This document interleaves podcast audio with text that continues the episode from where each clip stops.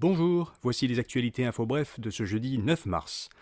La ministre des Transports, Geneviève Guilbeault, a annoncé trois mesures pour essayer de réduire les files d'attente devant les succursales de la SAAQ. Le gouvernement prolonge de 90 jours la période de validité des permis de conduire qui devait normalement expirer d'ici le 1er juin. La période de validité des certificats d'immatriculation temporaire émis d'ici le 8 avril passera de 10 à 60 jours et la validité des permis de conduire étrangers sera prolongée jusqu'au 29 août. Québec solidaire veut rendre illégales les évictions au profit d'Airbnb. Le porte-parole solidaire Gabriel Nadeau-Dubois demande au gouvernement d'interdire aux propriétaires partout au Québec d'évincer leurs locataires parce qu'ils veulent convertir leur logement en hébergement touristique.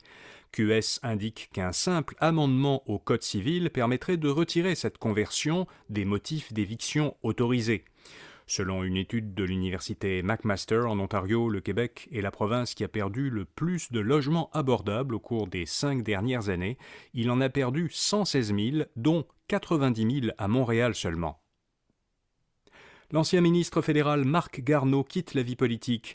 Le député libéral de Notre-Dame-de-Grâce Westmount à Montréal a annoncé son départ à la retraite. Marc Garneau, 74 ans, a été ministre des Transports et des Affaires étrangères dans le gouvernement Trudeau. Il n'a pas été reconduit dans ses fonctions de ministre après les dernières élections en 2021.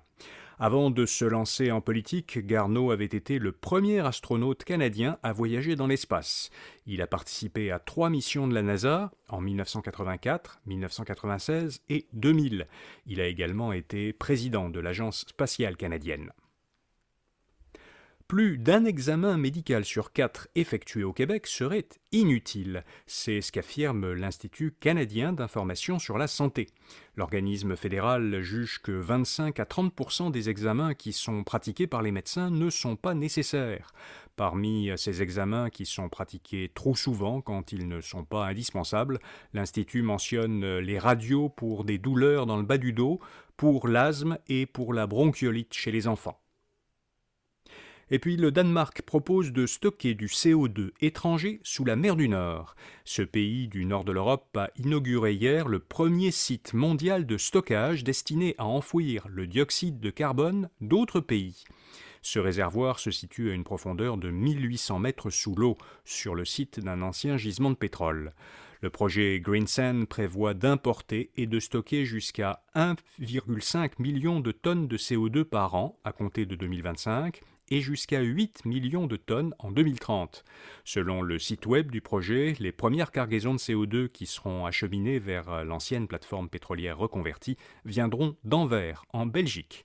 Voilà, vous savez l'essentiel. Pour les principales nouvelles économiques et financières, écoutez notre autre balade au quotidien, Info Bref Affaires.